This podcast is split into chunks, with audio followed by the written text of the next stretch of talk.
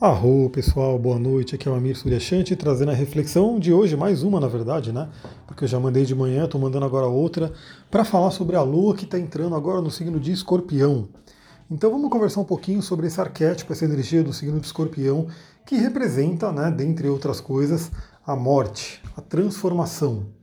E olha que interessante, a lua vai entrar em Escorpião, assim que ela entrar em Escorpião, ela já vai fazer quadratura com Saturno Saturno, que tem aquele, aquele deus que tem a foice e que tem muito a ver com essa energia da morte também, né, porque é a foice que vem semear, que vem colher. Então ele já vai fazer uma quadratura com Saturno, a Lua em Escorpião, quadratura com Saturno em Aquário, e também logo em seguida ela já vai fazer uma oposição a Urano, Urano que está em Touro, Touro representando um signo de matéria, né? Então a gente tem aí, vamos ter aí uma grande quadratura sendo formada entre Lua e Escorpião, é, Saturno em Aquário e Urano em Touro. E aí, na verdade, o áudio de hoje vai ser um pouquinho diferente porque eu vou falar mais sobre o tarô. Né? Eu tirei uma carta do tarô pela manhã e eu queria conversar com vocês sobre a energia dessa carta. Entender o que ela pode ensinar para a gente nesse momento. Nesse momento onde a Lua está entrando em escorpião, fazendo esses aspectos que eu estou falando, quadratura com Saturno e oposição com Urano. E a carta que saiu, né, que eu vou conversar com vocês, é o arcano ou enforcado ou, ou pendurado, né? Para quem conhece um pouco de tarô, sabe qual é a imagem dele, eu já postei também, postei lá no meu Instagram. Aliás, eu queria vou fazer uma pesquisa aqui para vocês, para saber se vocês veem o que eu publico no Instagram. Por quê? Eu sei que o Instagram, quanto mais seguidor você vai tendo, mais ele vai diminuindo aí a quantidade de pessoas que ele vai mostrando os posts. Então, eu vou querer saber e perguntar se você tem visto os posts que eu estou colocando no Instagram, porque pode ser que o Instagram tenha deixado de mostrar o post que eu coloco. Então é importante que se você gosta do meu conteúdo, eu vou dar uma dica lá de como você não perder nada. Mas vamos lá, vamos continuar. Então eu postei lá uma das imagens né, do Arcano à Morte, uma imagem que eu achei bem bacana, que era né, do, do, da pessoa mais meditando. Mas vamos falar um pouquinho sobre essa energia, que no tarô que eu utilizo, o tarô de Tote, está relacionado à letra hebraica Mem, que significa água. Então é uma energia do elemento água, é uma energia ligada ao planeta Netuno também. Né? Se a gente for poder explorar os, os arquétipos astrológicos e dos elementos, o arcano enforcado estaria ligado a Netuno. Olha só que interessante, né? É, primeira coisa que tem, né? O, ele não está enforcado. Quando a gente fala de enforcado no tarô, ele não é enforcado pelo pescoço como geralmente é. Por isso que em alguns tarôs é escrito enforcado, que seria errado, né? A forma que está dizendo, né? o nome que está sendo colocado. Em outros eles já colocam como pendurado. Pendurado seria mais é, fidedigno do que a imagem, porque a imagem, quando você vê, não é uma pessoa enforcada mesmo pelo pescoço é uma pessoa que está pendurada de cabeça para baixo pelos pés. Então por isso que ele realmente é o pendurado.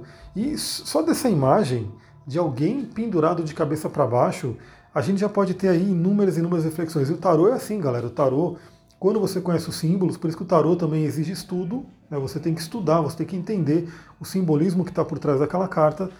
E aí a espiritualidade, a sincronicidade traz um, determinadas cartas em uma determinada tiragem, e aí você tem que ir explorando, você tem que ir entendendo o que, que aquele símbolo está trazendo para a pessoa naquele momento. Essa é a verdadeira jogada do tarô, né, pelo que eu faço, que é você entender o autoconhecimento por trás daquele momento. Então, assim, não adivinhar o que vai acontecer no futuro, mas sim o que, que ela precisa aprender naquele momento, o que, que ela tem que trabalhar naquele momento para que ela alcance os objetivos dela. Então vamos lá, né, falar um pouquinho sobre o tarô, o arcano pendurado. Primeira coisa que é bem interessante, se você for pegar na história, é, na época medieval, quando alguém era considerado traidor, é, a punição dele era ficar pendurado de cabeça para baixo, né? Exposto ali para pessoa, para todo mundo ver que aquela pessoa era uma pessoa traidora. Então olha que interessante, essa coisa do enforcado muitas vezes é uma carta mal vista, né? O pessoal não gosta muito quando sai o pendurado, porque ele representa estagnação, ele representa uma situação da vida que não está muito legal, né? principalmente para os nossos moldes aqui do Ocidente. Mas olha só, a primeira coisa que o pendurado vai ensinar para a gente é sobre essa traição. E geralmente é uma autotraição. Geralmente a pessoa trai ela mesma. Estamos a todo momento né, com um risco de nos trair. Por exemplo, né, quando a gente fala de estagnação, né, quando o pendurado fala de você estagnar, parar na vida. Eu vou dar um exemplo muito, muito claro, né, um exemplo que eu sempre uso porque eu acho ele muito didático e é uma coisa que acontece com todo mundo. Aquela pessoa que sacrifica né, a, a, saúde dela, por exemplo. Então a gente sabe que você tem que cuidar da sua saúde. Você tem que cuidar da sua saúde, se alimentando bem, dormindo bem, fazendo exercício, né, tendo momentos de meditação, de calma, enfim. Você tem um trabalho para cuidar da sua saúde. E quando a pessoa, de repente, negligencia esse trabalho porque ela está trabalhando demais em outra coisa, né, ela está num projeto, ela está em alguma coisa, a gente sabe que tem a tendência de o universo do corpo obrigar ela a parar. Então isso aí é uma coisa muito forte de se entender, porque quando a gente pega para a linguagem do corpo mesmo, a gripe muitas vezes é isso, né? A pessoa gripou, gripou, teve que ficar de cama, né? não aguenta, está com febre, não aguenta sair para trabalhar. Por quê? Porque ela estava trabalhando tanto, ela não estava dando atenção para o corpo dela. Isso, em termos físicos, a gente explica pelo sistema imunológico que cai a energia, né? baixa a defesa do sistema imunológico por conta de não dormir, não se alimentar direito, muito estresse e assim por diante. E energeticamente, espiritualmente, a gente sabe que é o universo falando: bom, você não queria parar, agora você vai ter que parar na marra. Então, isso é, por exemplo, a energia do pendurado, que o universo te convida, né, daquela forma do universo, ou vai ou vai, ele te convida a parar um pouquinho. Por isso que vem estagnação. Então, ele convida você a parar. E mais, né, por estar pendurado, esse negócio de estar de cabeça para baixo já remonta o quê? Você ver as coisas por um outro ângulo. Então, assim, você vendo umas coisas por outro ângulo, o que, que você não está vendo agora? Se você está estagnada, se você está estagnado em algum, algum momento na vida, porque assim, o exemplo da doença foi um só, é o único exemplo que eu dei, mas existem várias né, situações que podem ser enforcado. Vamos supor que você está com a vida estagnada, você não está conseguindo é, evoluir, você não está conseguindo andar com seus projetos, enfim, aquilo que você quer não está surgindo, não está rolando. O que o enforcado pode estar querendo dizer? Veja por outros pontos de vista. Né? Fique de cabeça para baixo e veja por outros pontos de vista. E aí eu sempre gosto de falar do, da posição do yoga, o Sirishasana, que é a invertida sobre a cabeça, que eu sempre faço, todo dia eu estou fazendo o Sirishasana, é muito bom, é o asana dos asanas, como dizem alguns mestres. Então o que acontece? Quando você faz o Sirishasana, que é a posição invertida do yoga, primeiro que realmente fisicamente você está vendo o mundo por um outro ângulo, né? você está ali de cabeça para baixo, e a gente sabe que fisicamente o sangue vai descendo, vai irrigando né, a parte da cabeça, vai irrigando os órgãos superiores, enfim. Por quê? Por conta da gravidade, né? Então a gravidade, quando você está de pé normalmente, o sangue tem que lutar contra a gravidade para poder subir nas partes superiores do corpo. Quando você faz o Sirshasana, o sangue e a própria gravidade ajuda ele a descer, né? Então isso aqui é muito interessante também, mas mais do que isso a gente tem um aspecto energético. Então, por exemplo, no Maituna, tanto na sexualidade, na alquimia sexual taoísta, quanto no Tantra, quando o homem retém o, o, o sêmen, né, quando o homem não ejacula, a gente falou sobre isso semana passada, quando o homem não ejacula, aquela energia, aquele ódias, que é chamado assim no Ayurveda, ódias, fica dentro do corpo e quando o homem faz a invertida, ele pode fazer com que aquela energia, aquela energia desça e vá para o cérebro. Ou seja, saia dos chakras é, inferiores, o Muladhara, a Swadhisthana, são os dois chakras sexuais, e vá para o Ajna e para o Sahasrara. Então, quando você faz a invertida sobre a cabeça, você fica de cabeça para baixo, essa energia também vai para baixo. Então, toda aquela energia terrena vai para a cabeça.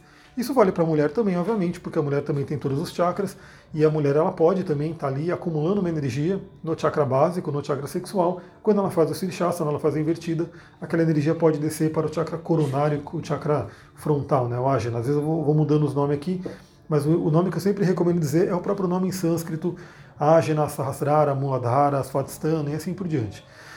Então o enforcado ele traz aquele convite de ver as coisas por um outro ângulo, né, ver por um outro ângulo. Uma outra coisa muito interessante que vem do enforcado é o seguinte, né? Em muitos tarôs mostra-se que o enforcado ele está ali pendurado de cabeça para baixo. E eu não sei se você já fez o, o Sirishasana com alguma coisa no bolso, né? Eu já tive a infelicidade de fazer com celular, com alguns cristais, enfim. Quando você fica de cabeça para baixo, essas coisas caem do seu bolso e caem no chão. Então, muitas cartas retratam o pendurado com moedas de ouro caindo do bolso dele e indo para o chão. Isso representa também o que? Representa a perda do ego, né? a perda de questões de posses mundanas. Então é novamente aquilo que eu comentei, né? O enforcado ele faz você parar, ele faz você olhar as coisas por um outro ponto de vista para saber se você está priorizando e valorizando aquilo que realmente tem valor, aquilo que realmente é importante. E aquilo que de repente não é tão importante, naquele momento que você vira de ponta cabeça, aquilo acaba caindo, aquilo sai de você, aquilo cai do seu bolso. Então você passa a ver as coisas de um, um outro ângulo e começa a valorizar outras coisas. Então esse é um ponto importante também. Outra coisa do pendurado, né? Ele fala muito sobre a questão do Vuvei, com a filosofia do Vuvei, que é a filosofia taoísta, que diz o quê? O agir pelo não agir.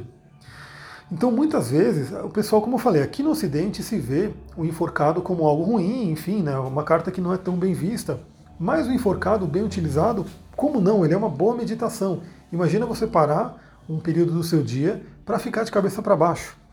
Aliás, tem um mito, né, um grande mito que fala sobre isso, que é o mito de Odin, um deus nórdico, que ele, para ele, descobrir as runas, para quem conhece o sistema né, de, de adivinhação, o sistema oráculo né, único, para ele descobrir o sistema rúnico, para ele receber essa informação, ele ficou pendurado nove dias de cabeça para baixo na árvore Yggdrasil. E se eu não me engano, ele, ele deu o olho direito dele, ele furou o olho direito dele. Por isso que quando você vê imagens de Odin, ele é um caolho, né? ele tem um olho tampado, porque ele deu esse olho né, para poder receber as runas. Então olha só que interessante. Olha esse sacrifício de Odin. Aliás, o sacrifício é uma palavra do pendurado. Odin fez o que? Ele sacrificou algo dele algo que era importante, mas para algo mais importante, porque na visão dele ele estava trazendo as runas, né, todo o conhecimento mágico das runas. Então, assim, o que, que seria um olho, né, um olho físico, inclusive, em, em, em, comparação com as runas? Inclusive se diz o seguinte, né, ele, ele deu o olho físico dele porque ele estava enxergando com um olho espiritual, um olho muito mais né, é, potente, vamos dizer assim. Então, o que é o corpo físico perante a espiritualidade?